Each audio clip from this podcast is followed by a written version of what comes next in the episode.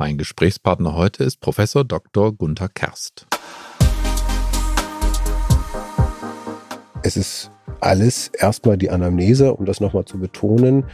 Ähm, ich sage immer, ich versuche die Anamnese so zu erheben, dass ich das wie einen Film vor mir sehe. Wo war der Patient? Was hat er genau gemacht? Was hat er vorher gemacht? Wo ist er hingelaufen? Oder was ist genau passiert?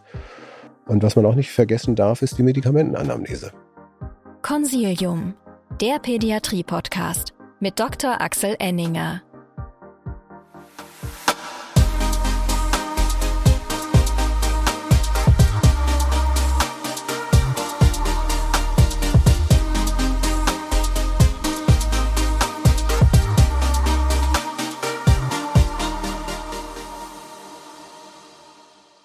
Herzlich willkommen, liebe Zuhörerinnen und Zuhörer, zu einer neuen Folge von Consilium, dem Pädiatrie-Podcast. Heute sprechen wir über Synkopen und wir sprechen mit Professor Gunther Kerst über Synkopen, der seines Zeichens Facharzt für Kinder- und Jugendmedizin ist, der Kinderkardiologe ist, pädiatrischer Intensivmediziner und Kardiologe für Erwachsene mit angeborenen Herzfehlern. Gunther und ich kennen uns gut, weil er arbeitet auch am Olgelle, also am Olga-Hospital des Klinikums Stuttgart. Er leitet dort das Kinderherzzentrum und das Zentrum für angeborene Herzfehler. Herzlich willkommen, Gunther. Ja, freut mich, Axel. Wir reden heute über Synkopen und man könnte, könnte sich ja primär schon mal fragen, ähm, ist denn der Kardiologe eigentlich der richtige Gesprächspartner für das Thema Synkopen. Wir könnten mal erst vielleicht uns überlegen, warum bist du denn eigentlich der richtige Gesprächspartner und bei welchen Situationen wärst du eigentlich der falsche Gesprächspartner? Ja, also erstmal bin ich gar nicht der richtige Gesprächspartner, sondern äh, der gut ausgebildete Pädiater, den wir hier in Deutschland haben, der ist erstmal der erste Ansprechpartner in aller Regel es sei denn, ein Kind oder Jugendlicher kommt mal über die Notaufnahme, dann komme ich auch mal mit ins Boot. Aber erstmal ist die Synkope ja die häufigste Ursache benigne. Und ich bin eigentlich nur für die schwierigen Fälle oder die besonderen Fälle, sage ich mal, zuständig, die auch mit einer lebensbedrohlichen ähm, Ursache einhergehen können. Ähm, also müssen wir jetzt heute identifizieren, wann wir einen Menschen wie dich brauchen und ähm, das geht ja wahrscheinlich wie immer im Wesentlichen erstmal über eine Anamnese. Auch wenn man mit dem Neurologen über Krampfanfälle spricht, sagen die immer beobachten, beobachten, beobachten. Was war's denn? Was ist denn dein Rat bezüglich Synkopen? Naja, häufig gibt es erstmal im ersten Schritt Unklarheiten. Ist es überhaupt eine Synkope? Erfüllt es überhaupt die Kriterien? Und dann, wenn man das sichergestellt hat und andere Ursachen wie also ein länger anhaltendes Koma, wo auch eine Hypoglykämie eine Ursache sein kann. Ähm, wenn man erstmal die Synkope definiert hat, muss man eben sicherstellen, ist das die typische benigne Synkope oder handelt es sich möglicherweise auch um etwas lebensbedrohliches. Hm. Und wie mache ich das? Ähm, die, ich frage erstmal in erster Linie sorgfältig nach dem Synkopenhergang. Also was hat zur Synkope geführt? Ähm, gab es typische Trigger? Ähm, gibt es Hinweise dafür, dass es nicht die typische Reflexsynkope ist? Wir unterscheiden ja erstmal die Re Reflexsynkopen von den Orthestase-Synkopen, die ja selten sind, und den kardiogenen Synkopen. Mhm. Diese drei Jetzt, Hauptgruppen sind es. Okay, lass, lass es uns ähm, bildlich machen. Also sagen die orthostatische Synkope ist der Klassiker, ich äh, sitze auf dem Sofa oder jetzt noch klassischer, der pubertierende Teenie sitzt auf dem Sofa, steht schnell auf und ihm wird schwarz vor Augen und ähm, fällt hin. Oder? Mm, naja, die Orthostase-Synkope, die kommt eigentlich eher so aus dem Erwachsenenbereich. Die ist okay. eigentlich gar nicht bei uns so häufig, sondern da, da hat man eine primäre Ortho ähm, Hypotonie. Das häufigste, was wir im Kindes- und Jugendlichenalter sehen, sind ja die Reflexsynkopen, wo die Kreislaufdysregulation im Vordergrund steht. Also auch das, was du richtig gesagt hast, ähm, Teenager sitzt typischerweise in diesem Alter zwischen 10 und 21 Jahren, mhm. sitzt ziemlich lange oder liegt ziemlich lange, steht dann auf, und mit geringer zeitlicher Verzögerung kommt es dann zu der Kreislaufdysregulation und dann zu der vorübergehenden okay, Also Lagewechsel, Reflexsynkope. Lagewechsel ist nicht orthostatische, sondern orthostatisch ist stehe lange und falle dann hin? Oh, ja, die, Auch nicht? die Orthostase ist eigentlich tatsächlich etwas, was wir ganz selten sehen, wenn ich eine primäre ähm, arterielle Hypertension habe. Und das ist bei unseren Patienten sehr selten der Fall. Das ist bei den Erwachsenen sehr viel häufiger.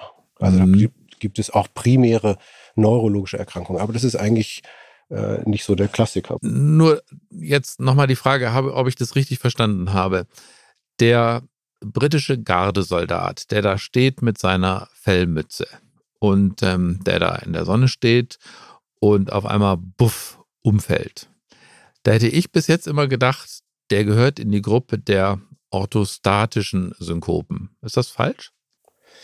Naja, der hat auch eigentlich einen inadäquaten Reflex und gehört deswegen tatsächlich auch zu den Reflexsynkopen. Okay, weil wir denken, dass der kein primäres Hypotonieproblem hat, der hat kein primäres Blutdruckproblem. Wir gehen davon aus, das ist ein britischer Soldat, der ist eigentlich gesund und der gehört also auch damit in die Reflexsynkopen. Das heißt, das allermeiste, was wir sehen, sind Reflexsynkopen. So ist es genau. Okay. Mach doch vielleicht noch ein paar andere Beispiele für klassische Reflexsynkopen. Also es gibt diese klassischen Reflexsynkopen im jugendlichen Alter. Das typische Beispiel haben wir genannt. Nach längerem Liegen, Aufstehen, dann ähm, mit typischen Prodromi dann auch im Rahmen dieser inadäquaten Kreislaufregulation, also Flimmern vor den Augen, Schwarz vor den Augen, ähm, Hitze-Kälte-Gefühl, Schweißausbruch ähm, und dann eben Synkope, vorübergehender Verlust des Bewusstseins, schlaffer Muskeltonus, vielleicht einzelne muskuläre Entladungen, aber das geht, gehört alles mit zu der äh, typischen Reflexsynkope und eben auch diese zeitliche kurze Begrenzung. Mhm. Andere Beispiele sind dafür im, im Kindesalter die berühmten Affektkrämpfe. Okay, also sagen auch der, der, das Kind, was nach der Blutentnahme sich quasi so aufregt, dass er dann irgendwann synkopiert, wäre auch eine klassische Reflexsynkope. Und die kleinen, finde ich ja auch immer spannend, die Affektkrämpfe sind aber eine separate Gruppe. Also die gehören eben auch mit zu den Reflexsynkopen, diese sogenannten Affektkrämpfe. Da gibt es ja die blauen Affektkrämpfe und die blassen Affektkrämpfe. Ähm, und bei den blauen ist es so, dass eben diese lange Expiration dazu führt, mit der niedrigen funktionellen Residualkapazität der Lunge, dass die dann eben auch tatsächlich über das Blaue und die Minderversorgung des Gehirns dann auch tatsächlich eben einen Affektkrampf bekommen. Okay, also das sind die, sind die allermeisten. Jetzt können wir, drehen wir es mal um. Was sind denn anamnestische Punkte, wo du sagen würdest, hey, lieber Notaufnahmedoktor, hey, lieber niedergelassene Kollege, wenn du das hörst, musst du wach werden und sagen, uh, das ist irgendwie vielleicht doch was anderes. Sollen wir gerade nochmal bei diesen Triggern bleiben? Nämlich, da hattest du eigentlich was Interessantes angesprochen. Und zwar, du sagtest, dieser Schmerzreiz, das ist eigentlich was ganz Klassisches, ähm, was auch dafür spricht, dass es eben eine Reflexonkope ist. Und dazu gibt es noch andere Trigger. Also wir kennen das alle, für alle, die äh, Medizin studiert haben, das erste Mal im OP, da sieht man den offenen Bauch, da stinkt es vielleicht auch noch. Das ist auch ein typischer Trigger eigentlich für die vasovagale oder Reflexsynkope. Also Trigger positiv sozusagen die, die Diagnose einer Reflexsynkope positiv besetzen, noch weiter nach Triggern fragen. Und jetzt drehen wir es mal um. Ähm, die negativen Punkte, wo würdest du sagen, das sind anamnestische Ereignisse, die darauf hindeuten, dass es eben vielleicht doch nicht die Reflexsynkope sind. Dazu gibt es auch ganz klassische Trigger. Mhm. Und die bezeichnen wir dann auch als Redflex neben anderen Zeichen. Mhm. Aber jetzt erstmal zu den Triggern. Dazu gehören zum Beispiel akustische Stimuli, wie beim Loncote-Syndrom. Mhm. Wenn der Wecker plötzlich dann richtig laut schrillt und ich werde dann synkopal, dann ist es ein ganz klassisches ähm, Signal oder klassisches äh, Symptom für ein Loncotier-Syndrom. Und da gibt es auch noch andere äh, klassische Trigger, die nicht erlaubt sind. Nur nochmal, also klassischer Trigger für ein Long-QT-Syndrom ist, der Wecker klingelt und dann passiert was? Dann kommt die erstmal die äh, lebensbedrohliche Rhythmusstörung, damit das Kreislaufversagen und damit auch dann die Synkope. Das wäre typisch für das Long-QT-Syndrom 2 beispielsweise spannend. Also wenn der Wecker morgens klingelt und man kriegt Herzrasen Also, und es geht einem schlecht dabei, in der Tat an Long-QT-Syndrom denken. Wenn man sonst der Wecker klingelt und man kriegt Herzrasen und man muss einfach zur Arbeit, dann ist es vielleicht nicht Long-QT-Syndrom. Aber gut, es geht mir schlecht dann dabei bei diesem Herzrasen. Und ähm, also, das hatte ich so noch gar nicht gehört. Akustischer ja. Trigger, Long-QT-Syndrom, können wir ja, engrammieren. Typ 2, ja, ganz klassisch. Man empfiehlt den Patienten dann eben auch tatsächlich, sich andere Wecker zu besorgen, nicht den klassischen äh, Wecker, den wir vielleicht noch aus den frühen Jahren kannten, also noch keine Handys gab, sondern das sanfte Erwachen ist dann tatsächlich ein Thema. Und so berät man auch die Patienten, dass sie diese lauten Stimuli eben zu vermeiden haben.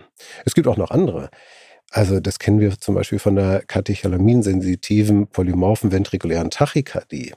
Ein ganz klassischer Trigger ist dort der emotionale Stress. Wenn die, ähm, sei es extrem gute Nachrichten oder extrem schlechte Nachrichten oder bei der Mathearbeit extrem unter Druck geraten, dann können die über diesen emotionalen Stress auch in ihre Kammertachykardie kommen, die auch lebensbedrohlich ist.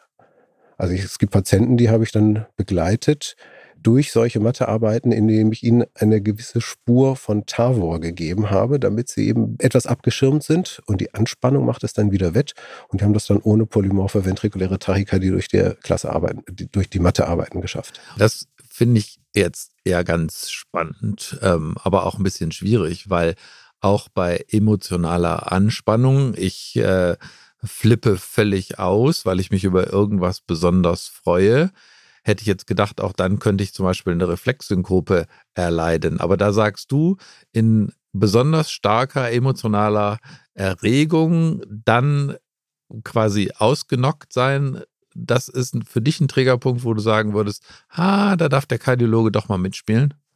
Also das ist wirklich was Spannendes, was du ansprichst, weil es das tatsächlich selten auch bei der Reflexsynkope gibt. Mhm. Ähm, aber habe ich eigentlich in der Form müsste ich mal nachdenken, eigentlich eher selten erlebt. Aber okay. tatsächlich den emotionalen Stress habe ich bei diesen sogenannten CPVT-Patienten schon mehrfach gesehen. Sag nochmal also, CPVT. Das ist diese katecholaminssensitive polymorphe ventrikuläre Tachykardie. Okay. Gibt auch zwei genetische Ursachen dafür. Ich sage mal ein Fallbeispiel, dafür kann man sich dann besser ein, ähm, ähm, einprägen. 15-jähriger Junge trifft einen Klassenkameraden auf der Straße. Es ist tatsächlich so passiert. Die geraten in den Streit und zwar richtig handfest. Und da fliegen nicht nur die Worte, sondern auch sonst geht es richtig emotional her. Der Onkel von dem betroffenen Jungen sieht, wie dieser 15-Jährige zusammenklappt und auf der Straße zusammenbricht. Er zerrt in das Auto rein, fängt an, Wiederbelebungsmaßnahmen durchzuführen, also zu beatmen und auch Thoraxkompression durchzuführen, bis er wieder wach wird. Jetzt war das Ganze anamnestisch schwierig, weil Migrationshintergrund, wie das eben immer wieder mal vorkommen kann. Erstmal hört sich diese Geschichte sehr, sehr komisch an. Wir haben es dann aber Monate später tatsächlich klären können. Und zwar, ähm, wie gesagt, die Anamnese war erschwert. Es stellte sich dann heraus, dass er von den Großeltern großgezogen wird, weil die Mutter schon verstorben ist, im Alter von 29 Jahren, sitzend am Esstisch.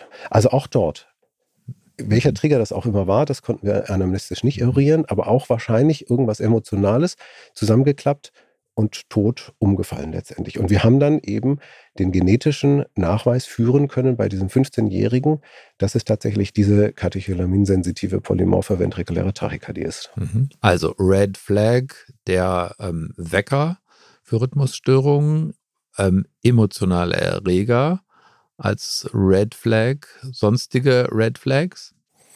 Auch beim Long-QT-Syndrom Typ 1 der Kontakt mit Wasser. Das Schwimmen wird auch dann verboten oder kann nur unter bestimmten ähm, Auflagen dann noch möglich sein. Also der Kontakt mit Wasser und dann plötzlich ein lebensbedrohliches Ereignis ist ganz der große Klassiker für das Long-QT-Syndrom. Also der Kopfsprung ins kalte Wasser oder überhaupt das kalte Wasser? Ja, das ist, wahrscheinlich ist es tatsächlich, dass über die long verlängerte ähm, Repolarisation, wenn der Mensch dann in Kontakt mit Wasser kommt, wahrscheinlich mit kaltem Wasser, dann die Herzfrequenz so stark ansteigt, dass es dann ähm, zu diesen ähm, Torsaden kommt. Okay. Über den Herzfrequenzanstieg. Wahrscheinlich ist dann eben schon auch die Wassertemperatur entscheidend. Geklärt ist es meines Wissens nicht. Mhm. Also Wasser, Schrägstrich, kaltes Wasser. Okay, weitere Red Flags? Ja, auch noch etwas, was wir ja ähm, so nicht sehen bei der typischen äh, Reflexsynkope, die wir am Anfang besprochen haben. Wenn eine Synkope unter körperlicher Belastung auftritt, also richtig Sport machen und plötzlich fällt man tot um. Also, das glaube ich, haben viele von uns auch engrammiert. Das mit dem Wecker, wie gesagt, hatte ich, hatte ich so nicht auf dem Schirm. Unter Belastung entstehende, stehender Ausnahmezustand, Schrägstrich Synkope. Ähm, wann ist denn die Grenze zwischen Unterbelastung und nach der Belastung? Weil das gibt es ja auch. So die Leute, die sich wirklich massiv verausgabt haben, dann, was weiß ich, nach einem 800-Meter-Lauf irgendwie völlig schlapp da auf der Wiese liegen und dann irgendwie ihr Bewusstsein verlieren. Ja. Bis wann zählt das noch zu Unterbelastung und Nachbelastung? Schwierige Frage. Also es gibt eben diejenigen, die sich gut körperlich ausbelasten, dann die Peripherie weit stellen und dann auch mit einem gewissen Volumenmangel dann in die klassische Reflexsynkope kommen, nach der körperlichen Belastung. Mhm. Aber da wird schon ein bisschen haarig dann auch anamnestisch. Und da will man dann schon eher mal sicher gehen, dass man so einen Patienten auch nochmal ähm, etwas eingehender dann kardiologisch untersucht. Also Unterbelastung ist klar. Die Grenze zu nach der Belastung ist ein bisschen unklar, aber grundsätzlich ist das vielleicht doch eine Qualifikation für ähm, Diagnostik. Gibt es äh, sonstige ähm, Punkte, wo du sagen würdest, da muss man hellhörig werden? Ich sage jetzt mal ähm, Patienten, die eigentlich irgendwie aus deiner Ambulanz kommen, Patienten, die irgendwelche Herzfehler haben. Vielleicht noch äh, abschließend zu dem, was wir angesprochen hatten, was ist alles nicht so ganz typisch für die benigne Synkope. Ähm, wir hatten die Prodromie erwähnt, die fehlen dann eben häufig bei den gefährlichen Synkopen. Also da tritt das einfach aus dem Wohlbefinden heraus, ohne ähm, irgendwelche ähm, sensorischen Aspekte oder fühlt jemand vor den äh, genau, so. mhm. ohne genau diese Symptome, sondern ohne Prodromie verliert mhm. der Mensch dann plötzlich sein Bewusstsein. Mhm. Und natürlich auch das, was wir gelernt haben, bei der Mutter des 15-Jährigen, 30 Jahre am ähm, Küchentisch sitzend, aus dem Sitzen oder Liegen heraus, ist auch verboten. Hm. Also Familienanamnese, wenn, wenn das heißt, naja, aber irgendwie die Mutter hm, und Mutter aber verstorben, in der Tat dann, dann dran denken. Dann kommen wir mal zu denen, die, ähm, was weiß ich, einen Herzfehler haben und bei euch in der Ambulanz sind. Ähm, darf man da eine Reflexsynkope haben oder nicht? Oder kann man das irgendwie unterscheiden? Darf man auch, ja. Man darf ja Läuse und Flöhe haben. Wird dann aber ein bisschen schwieriger. Auch da natürlich, wenn ich die ganz klassische Anamnese habe mit Prodromie, mit klarem Schmerzreiz. Auch bei der Impfung kann sowas ja passieren, haben wir auch schon gehabt. Ja, auch tatsächlich damit Asystolie einhergehen. Ist alles aber ähm, ist sehr eindrücklich und für die Familie sehr verstörend, aber zum Glück ja sehr benigne. Das kann natürlich auch ein Patient mit ähm, angeborenem Herzfehler haben. Aber bei stattgehabter Herzoperation gibt es so die klassischen Herzfehler, wo man sagen muss, diese Anamnese nicht dazu passt, vermutet man lieber mal etwas anderes und sichert sich da ab. Nicht, dass er dann plötzlich ähm, eine Synkope hat mit kardialer Ursache, die ja dann eben auch lebensbedrohlich sein kann. Mhm. Das heißt, operierte Kinder sind mal auf alle Fälle ähm, strenger zu betrachten als andere. Ja. Gibt es Kinder mit Herzfehler, die nicht operiert sind, wo du sagen würdest, die kann man so behandeln wie alle anderen? Oder kann man sagen, jeder mit einem angeborenen Herzfehler ähm, qualifiziert sich, sage ich mal, zumindest mal für ein EKG? Also nicht jeder mit einem angeborenen Herzfehler ist ja die Frage, mhm. was bezeichnet man das? Der kleine ja. Vorhof-Septum-Defekt ja. spielt keine Rolle, der kleine VSD spielt keine Rolle. Auch eine äh, ähm, operierte Aortenismusstenose, die keinen Restgradienten hat, ähm, die da vermuten wir eigentlich, dass da gar nichts ist. Aber eben bei allen, die im ventrikulären Myokard-Operation hatten, wo Patches eingenäht worden ist, bei, wie bei ähm, der Fallotschen Tetralogie oder wie bei VSDs, sollte man schon hellhörig werden und nochmal genauer nachfragen, ob das wirklich auch die klassische Anamnese ist. Und wenn nicht, ähm, dann weitere diagnostische Schritte einleiten. Das leuchtet ja auch ein, so, wenn man da irgendwie operiert hat, dann kann man sich vorstellen, dass da irgendwie die Leitungsbahnen ja auch irgendwie ähm, betroffen waren. Das ähm, kapiere ich. Meistens kommen ja doch Reflexsynkopen so aus, aus heiterem Himmel. Könnte, könnte Schmerz uns weiterhelfen? Also was auch verboten ist, ähm, eine Synkope zu erleiden, nachdem man vorher thorakale Schmerzen hatte. Okay, Thoraxschmerzen, Warnsignal. Warnsignal, ja. Also nicht das kann man auch gut abgrenzen, der muskuloskeletale Schmerz im Bereich des Brustkorbes, dort haben wir ja auch Muskeln und die Rippen sind ja auch mit dem Periost gut ähm, innerviert. Da kann man draufdrücken, da kann man nach der Atemabhängigkeit fragen. Aber wenn es ähm, in Richtung ähm, pektinöser Schmerz geht, müssen natürlich Alarm, alle Alarmglocken läuten. Okay. Ähm, Gibt es Altersabhängigkeiten, wo man sagen würde, oh Mensch, so jung und schon eine typische Synkope? Ist das, gibt es da so ein Cut-off oder irgendwas, wo du sagen würdest, hey, bei den besonders Kleinen muss man besonders ja, aufpassen? Wenn sie, wenn sie kleiner sind als zehn Jahre und okay. nicht die klassische Anamnese haben für einen Affektkrampf, äh, dann würde ich ein zweites Mal hingucken. Mhm. Und es ist alles erstmal die Anamnese, um das nochmal zu betonen. Ähm, ich sage immer, ich versuche die Anamnese so zu erheben, dass ich das wie einen Film vor mir sehe. Wo war der Patient? Was hat er genau gemacht? Was hat er vorher gemacht? Wo ist er hingelaufen? Oder was ist genau passiert? Und was man auch nicht vergessen darf, ist die Medikamentenanamnese. Mhm. Das hätte ich jetzt als nächstes gefragt. Du hast Anamnese schon, schon ähm, erwähnt, also Familienanamnese, ganz wichtig. Plötzliche Herztodereignisse in der Familie oder Menschen, die unklar früh verstorben sind, aus scheinbar heiterer ähm, Gesundheit. Und dann Medikamente. Da haben wir alle irgendwann mal im Studium irgendwelche Kreuzchen gemacht bei bestimmten Medikamenten, die schwer verdächtig sind. Was ist denn aus deiner Erfahrung etwas, worauf wir wirklich achten müssen bei Medikamenten? Ähm, es gibt die klassische, äh, klassischen Medikamente, die zu einer Verlängerung der QT-Zeit führen. Und ähm, die, nach denen sollte man gezielt fragen oder im Zweifelsfall auch mal nachschauen, ähm, wenn eben die Anamnese nicht typisch ist. Okay, aber jetzt Number One, erinnern wir alle noch, äh, sind zum Beispiel Makrolid-Antibiotika. Genau. Das ist ja sozusagen für den ja. Kinder- und Jugendarzt ja. Nummer eins. Das wird wahrscheinlich das allerhäufigste sein. Alle ja. Makrolide? Ähm, alle, die mir jetzt gerade einfallen. Das okay. Erythromycin, das Azithromycin, ja. aber auch die Kinolone. Ähm, die anderen Antibiotika nicht. Okay, aber Antibiotika ist ja tatsächlich was relativ Häufiges. Ähm, andere Substanzgruppen? Auch da die Klassiker, die Antidepressiva, die trizyklischen Antidepressiva und auch die Serotonin-Reuptake-Inhibitoren. Ja, das okay. sind erstmal. Okay. Bevor es gleich spannend weitergeht, möchten wir Sie gerne auf unseren Hustenstiller Quimbo aufmerksam machen. Hustenreiz kann die ganze Familie um den Schlaf bringen. Dabei ist dieser gerade bei einer Erkältung wichtig für die Erholung.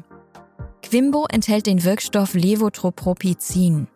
Dieser hemmt die Weiterleitung des Hustenreizes direkt in den Atemwegen und reduziert so nachweislich die Hustenschwere und die Hustenfrequenz sowie das nächtliche Erwachen. Aufgrund dieser peripheren Wirkung ist Quimbo besonders gut verträglich und zeigt keine typischen Nebenwirkungen von zentral wirksamen Hustenstillern, wie zum Beispiel Atemdepression. Quimbo gibt es als Sirup oder Tropfen. Beide haben einen angenehmen Fruchtgeschmack, was die Einnahme erleichtert. Quimbo ist bereits für Kinder ab zwei Jahren geeignet und bis zwölf Jahre erstattungsfähig.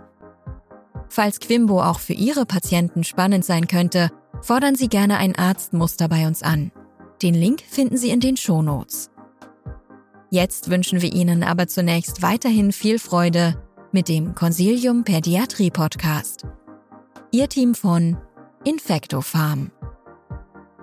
Dann gibt es ja sozusagen Dinge, die der Kardiologe eher verordnet. Das kann man sich schon vorstellen, dass da wahrscheinlich einige ähm, Potenzial haben, Rhythmusstörungen auszulösen. Gibt es da so Klassiker? Also wir haben jetzt ja ganz viele QT-verlängernde Medikamente schon besprochen. Antiemetika haben wir übrigens noch nicht erwähnt. Das Odansetron, was ja auch häufig verschrieben wird, sollte man da auch einmal genannt haben. Wenn wir an das Brugada-Syndrom denken, dann sind andere Medikamente hoch verdächtig. Hilf mir ähm, auf die Sprünge. Was ist Brugada-Syndrom? Brugada-Syndrom. Das haben drei Brüder ähm, in den 90er Jahren entdeckt, ist eine Ionenkanalerkrankung. Typischerweise ist ein Natriumkanal betroffen und ähm, typischerweise auch wiederum das männliche Geschlecht nach der Pubertät. Vor allen Dingen in Südostasien sehr häufig auftretend. Und dort ist die Manifestation der Synkope typischerweise gemeinerweise auch in der Nacht. Die versterben in der Nacht, in der praktisch in der, ähm, wenn der Parasympathikus überwiegt. Und die kriegen dann polymorphe ventrikuläre Rhythmusstörungen und führt in Südostasien dazu, dass sie sich zum Teil als Frauen verkleiden, in der Hoffnung, dass sie eben nicht vom plötzlichen Herztod ähm, überrascht werden. Das verstehe ich nicht. Das ist ein einfacher Mythos, ja, dass man dann glaubt, wenn man in Frauenkleidern ist, dass man dann keinen plötzlichen Herztod bekommt. Aber das ist die Hoffnung. Okay, spannend. Und was, ähm, wo ist jetzt der Zusammenhang mit den Medikamenten? Da wissen wir, dass Klasse 1c Antiarrhythmika genau das machen können. Polymorphe ventrikuläre Tachykardien, die dann auch gefährlich sind und auch eben zum Kreislaufstillstand führen können. Okay, spannend. Also wenn man so eine Anamnese hat, dann hat man das schon fast äh, über die Anamnese und die Medikamente bewiesen. Ja. Okay, da würde jetzt der junge Assistenzarzt ähm, uns schwer beeindrucken, wenn die Anamnese so lautet und dann sagt, ich glaube, der könnte ein Brugada-Syndrom haben. Ja, also wie man sich das auch gut merken kann, äh, weil wir beim Brugada-Syndrom finden wir nur in 35 Prozent aller Fälle einen genetischen Nachweis, wo dieser Ionenkanal betroffen ist. Ähm, und deshalb gibt es dort den Eimerlin-Test. Und Eimerlin als Antiarrhythmikum macht eben genau diese Veränderungen des QRS-Komplexes und können, kann dann auch eben ventrikuläre Tachykardien induzieren. Okay. Klingt aber nach einem gefähr eher gefährlichen Test. Das machen wir in, in keiner Praxis und immer schön beim Kinderkardiologen, der, weiß, auch, der weiß, wie er damit umgeht. Das machen wir auf Intensivstation genau. mit entsprechender Nachbeobachtung. Alles klar. Du hattest Antiemetika schon, schon angesprochen. Ondansetron hatten wir in der Tat mal ähm, relativ regelmäßig eingesetzt bei Kindern mit ähm, einer Gastroenteritis, war natürlich off-label, ähm, ist ja häufig in der Onkologie eingesetztes Antiemetikum. Ähm, und wir haben es in der Tat aus der Behandlung der akuten Gastroenteritis, wenn die so übel äh, erbrechen, rausgenommen wieder wegen dieser arrhythmogenen, wegen des arrhythmogenen Potenzials. Jetzt gibt es ja doch relativ häufig noch verordnet Methylphenidat. Kleiner Querverweis auf die ADHS-Folge mit Herrn Dr. Fröhlich, die wir in dieser Podcast-Reihe auch schon gesendet haben. Ähm, Methylphenidat, ähm, jeder, der es einnimmt, hat ein Rhythmusrisiko oder nicht? Tja, eine wirklich schwierige Frage. Erstmal, wenn man sich große Studien anguckt, muss man sagen, das Risiko ist minimal erhöht. Und die aktuelle Leitlinie, sagte man, ähm, muss man eigentlich nicht machen, wenn man anamnestisch und in der körperlichen Untersuchung sorgsam ähm, keine Hinweise auf einen angeborenen Herzfehler gefunden hat. Okay, passt zum Glück zu dem, was der Experte zu ADHS gesagt hat. Du hast nicht widersprochen. Da, das freut mich, aber es ist nicht so ganz ohne. Und ich bin da, ich bin nicht der ADHS-Experte, aber ich habe auch schon Dinge erlebt unter Methylphenidat, so auch einen Herzinfarkt bei einem Sechsjährigen. Mhm. Also so ohne ist es nicht. Aber es hilft halt eben nicht. Der hatte ja vor der Einnahme ein normales EKG. Er nimmt sein Methylphenidat, der sechsjährige Junge, die Dosis wird erhöht und er leitet eine tatsächlich ähm, Dissektion seiner rechten Koronararterie. Ähm, aber das erste EKG hätte eben nicht geholfen. Hm, okay. Und die Trefferquote ist so gering. Es gibt aber auch international noch unterschiedliche Vorstellungen dazu, ob wir ein EKG machen sollten. Ähm, bisher ist es so in der Leitlinie, dass es vor allen Dingen in der Anamnese und körperlichen Untersuchung der Hinweis auf eine Herzerkrankung ausgeschlossen sein sollte, dann muss kein EKG abgeleitet werden. So ist die momentane Sicht, zumindest mal in Deutschland. Mhm. Jetzt hatten wir vorhin die, die Gruppe der Medikamente erwähnt und bei der Gruppe der Medikamente steht ja immer die Sorge dahinter. Dieser Mensch könnte ein Long-QT-Syndrom haben und das Medikament ähm, sozusagen demaskiert das, das Ganze dann. Was sind denn ähm, Dinge, die einen Symptomkomplex beim Long-QT-Syndrom von der Synkope unterscheidet oder kann ich das gar nicht so richtig unterscheiden? Also beim Long-QT-Syndrom haben wir schon zwei äh, Trigger genannt, also Kontakt mit Wasser mhm. oder akustische Stimuli. Ähm, das sind so die Klassiker. Beim Long-QT3 ist es eher in Ruhe auftretend, mhm. die polymorphe ventrikuläre Tachykardie.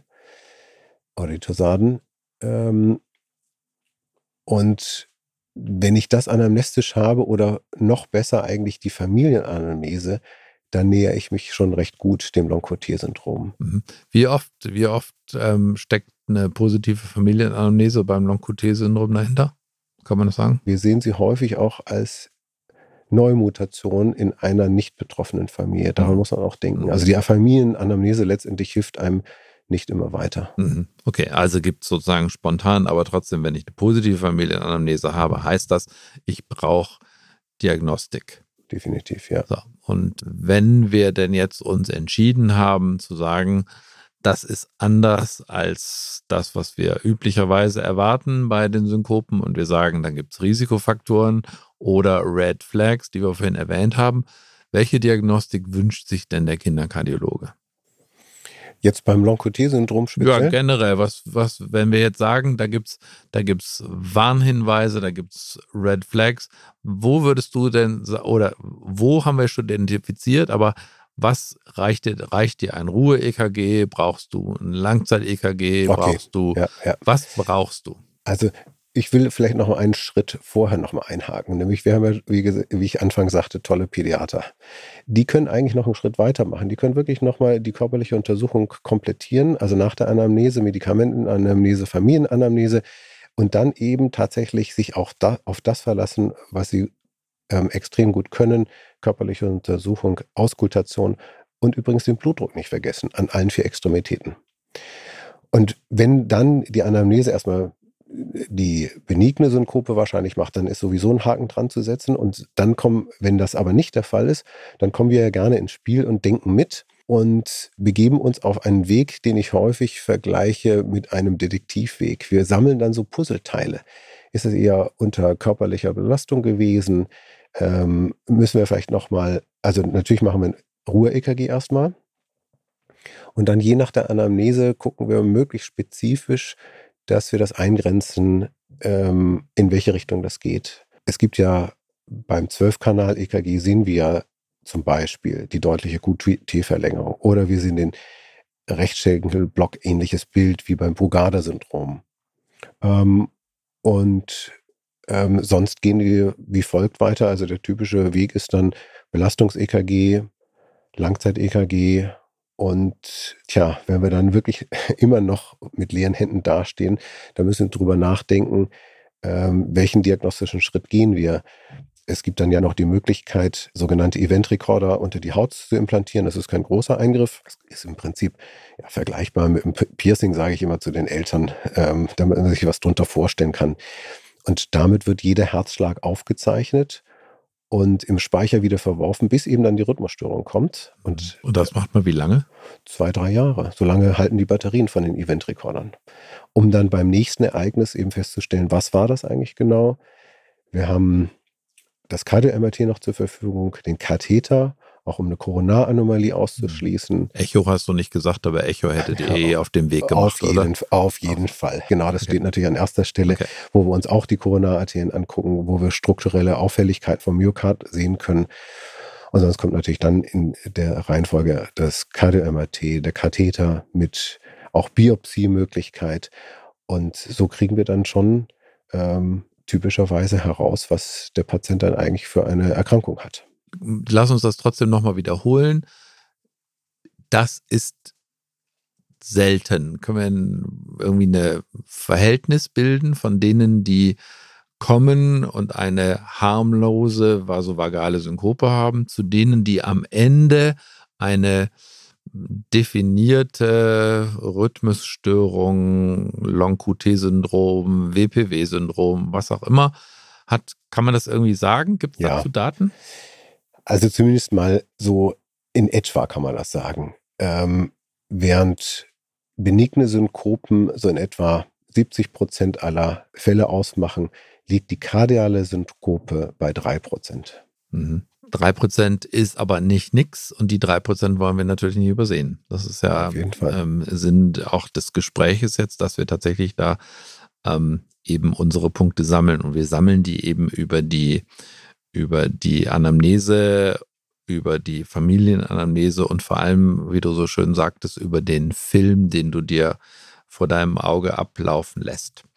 Ähm, aber wir können vielleicht, auch wenn es selten ist, auch wenn wir jetzt hier über drei Prozent reden, ähm, kannst du uns vielleicht ein bisschen einen Einblick in das geben, was du so machst? Denn Rhythmusstörungen sind ja quasi, ich sag jetzt mal, dein Steckenpferd und ähm, du bist ja, sag ich mal, mindestens bundesweit bekannt dafür, dass du viel Zeit im Herzkatheter verbringst und viel Zeit auch in deinem elektrophysiologischen Labor verbringst, um Leitungsbahnen zu finden, die da irgendwie nicht hingehören. Gib uns doch noch mal ein bisschen einen Einblick, was du so treibst. Hm.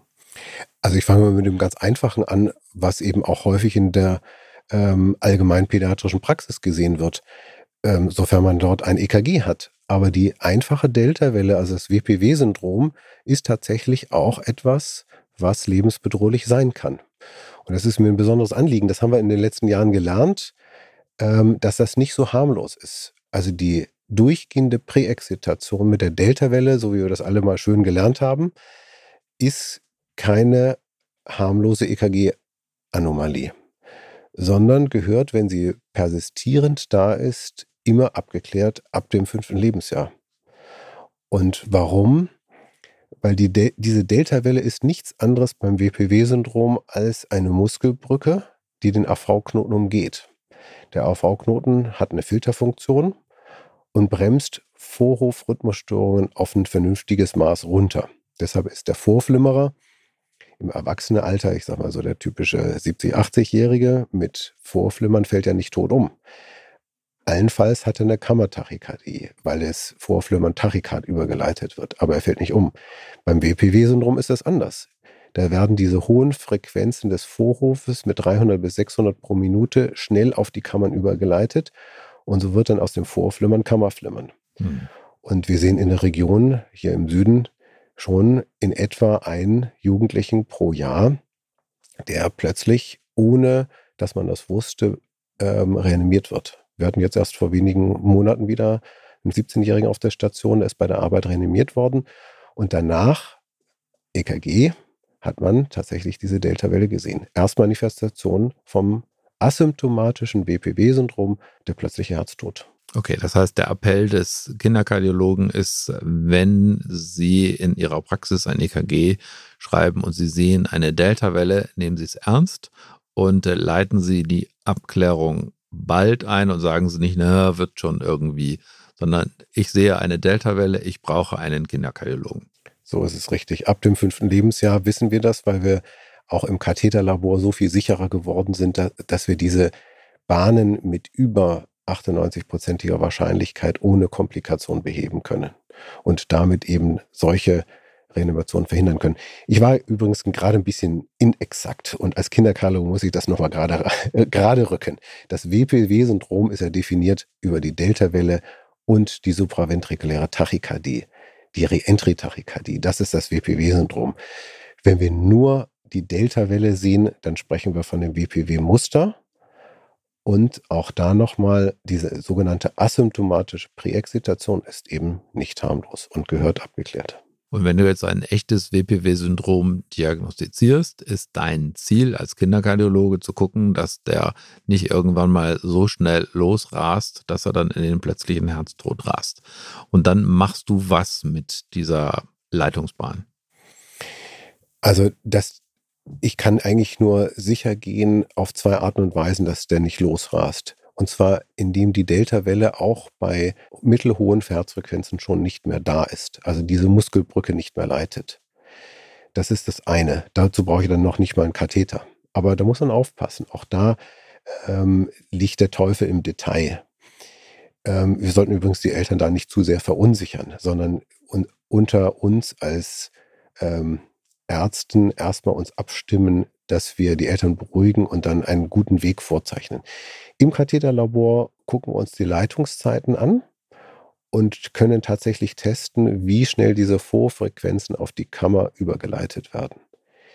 Auch da gibt es eine gewisse Unschärfe. Viele Elektrophysiologen bringen das deswegen dann auf den Punkt wie folgt. Nur eine Bahn, die weg ist, ist eine gute Bahn weil sie dann eben auch tatsächlich so zerstört ist, dass sie eben nicht mehr diese schnellen Vorfrequenzen überleiten. Das Und ist der sicherste Weg. Zu. Das siehst du auch so. Ich gehe immer so vor, es sei denn, es gibt Sondersituationen, wo diese Bahn zum Beispiel auf V-Knoten ist. Dann können wir besonders sicher vorgehen, indem wir keine Hitzeenergie nehmen, sondern die Kälteenergie. Aber trotzdem, es gibt auch Bahnen, die sind direkt am AV-Knoten, sodass man sich dann entscheiden müsste, theoretisch, lebe ich damit, bei einem Kind einen AV-Block zu machen, sodass eine Schrittmacherimplantation notwendig ist. Das mache ich nie alleine im Kathetertisch, sondern in einem solchen seltenen Fall, das sind wirklich seltene Fälle, deutlich unter 1%, spreche, bespreche ich das mit den Eltern, die Gefährdung auf der einen Seite durch die Bahn und aber auch dem Risiko, was es langfristig sich ergibt durch eine Schrittmacherimplantation. Bisher zum Glück stand ich nie vor der Wahl, aber theoretisch ist das möglich. Okay, das heißt, du suchst äh, die Bahn, du suchst die Bahn, die da eigentlich nicht hingehört. Und nur, wie, wie habe ich mir das vorzustellen? Da gibt es irgendwie Strom oder Kälte oder wie macht man, wie geht man an diese Bahn ran? Also heutzutage oder seit äh, mehr als 20 Jahren gibt es zwei sehr gute ähm, Energieformen. Das eine ist die, was ich als Hitzeenergie bezeichnet hatte, das ist die Radiofrequenzenergie, im Prinzip im Wellenspektrum wie die Mikrowelle. Die wird aber über die Katheterspitze appliziert und führt dazu, dass über diese hohen Frequenzen resistive Hitze entsteht und darüber das Gewebe verödet wird. Und wenn vorher haben wir nachgewiesen, dass der Katheter genau an der Stelle der Bahn liegt und so wird dann über diese resistive Hitze dann die Bahn abladiert. Das andere geht mit der Kälte genauso. Die Kälte hat Vorteile, aber auch Nachteile. Der Vorteil ist der, Kälte ist so langsam, dass sie extrem sicher ist. Da muss ich viele Sekunden, wenn nicht sogar Minuten auf der Bahn stehen, bis sie kaputt geht. Dazu erzähle ich immer gerne ein Experiment. Die Menschen waren schon früher auch sehr erfinderisch. In den 60er Jahren ist eine Science-Publikation. Da haben sie sich das Hundeherz angeguckt. Und an dem Hundeherz erkläre ich immer gerne, warum die Kälteenergie so sicher ist. Die haben den AV-Knoten auch unter Kälte gesetzt, bei minus 30 Grad für 24 Stunden. Dann haben sie es aufgetaut und haben zeigen können, dass der AV-Knoten immer noch funktioniert. Also wenn ich Kälte sehr sorgsam einsetze, bin ich extrem sicher. Das ist sozusagen das, was man aus dieser Geschichte lernen kann. Gut. Kommen wir vielleicht ähm, zurück aus der ähm, High-End-Herzkatheter-Welt in die, in, ich sage jetzt mal nicht das Gegenteil, aber zumindest in das, was viele Eltern ja bewegt. Ähm, können denn Synkopen, Schrägstrich, Herzrhythmusstörungen äh, psychosomatische Ursachen haben? Nein. Also die können vielleicht da etwas begünstigt werden, aber die typische Rhythmusstörung des Kindesalters ist davon völlig unabhängig. Das ist eine organische Erkrankung oder eine organische Besonderheit, um es neutraler zu formulieren. Wenn ich eine zweite Leitungsbahn habe, dann leitet die eben. Und das kann ich psychisch nicht beeinflussen, sondern die Rhythmusstörung kommt dann getriggert durch eine Extrasystole, Vorhof oder Kammer und diese Extrasystolen, die haben wir alle. Und die kommen dann eben meistens, wenn man es nicht braucht als Kind, ja, entweder bei der Mathearbeit oder vielleicht auch mal in Ruhe. Ähm, aber solange diese Bahn ist, da ist, kann ich die weder mit Yoga noch mit irgendwelchen Kügelchen behandeln, sondern die wird irgendwann mal benutzt, wenn man sie nicht braucht und auch über eine Dauer, bis dieser, diese kreisende Erregung eben dann zusammenbricht. Aber psychisch kann ich das nicht behandeln und auch nicht, wenn es sich um sogenannte Ektopien handelt, also wenn zum Beispiel Fovmyokard einfach vor sich hin feuert, dann kann ich das auch nicht äh, psychisch wesentlich beeinflussen und ähm, auch nicht im Kammermyokard, sondern da brauche ich entweder Medikamente oder eben eine Verödung über den Katheter. Also in diesem Falle ähm, wenig Einfluss. Rezidivierendes Herzrasen behandeln wir nicht mit Yoga, das haben wir jetzt auch gelernt. Wunderbar. Kunde, es gibt eine Tradition in diesem Podcast und die heißt Do's and Don'ts. Du darfst Dinge loswerden, die du gerne positiv als Nachricht unterbringen möchtest, also Dinge, die du den Kolleginnen und Kollegen unbedingt empfiehlst und umgekehrt oder und oder umgekehrt. Du darfst äh, Dinge loswerden, von denen du auch dringend abrätst. Die Reihenfolge ist egal. Ich empfehle immer eher mit den Don'ts anzufangen, damit man mit einer positiven Nachricht endet. Also, ja, finde ich einen guten Vorschlag. So machen wir es. Also erstmal die Don'ts. Was soll man nicht tun? Ähm, die Synkope verharmlosen, sondern sorgfältig arbeiten. Einmal ist keinmal gilt nicht, sondern auch gerade dann wird es ja tragisch. Wir haben zwar nur eine geringe Wahrscheinlichkeit mit drei Prozent kardialbedingten Synkopen, aber wenn wir falsch liegen, kann auch die erste Synkope die letzte sein oder das zweite Ereignis dann das letzte sein. Ähm, der zweite Punkt ist der, ähm, was man nicht machen sollte, ist einfach mal so an Kinderkardiologen überweisen. Man kann den Eltern viel Sorge nehmen über das, was wir besprochen haben. Eine gute Anamnese, eine gute körperliche Untersuchung. Damit können wir die wirklich weit überwiegende Mehrzahl äh, von Patienten beruhigen und sagen, das ist alles gut, das hat eine exzellente Prognose, selbst wenn es nochmal auftaucht. Aber das verwechselt sich mit dem Älterwerden und man kann da so ein paar allgemeine Maßnahmen nennen.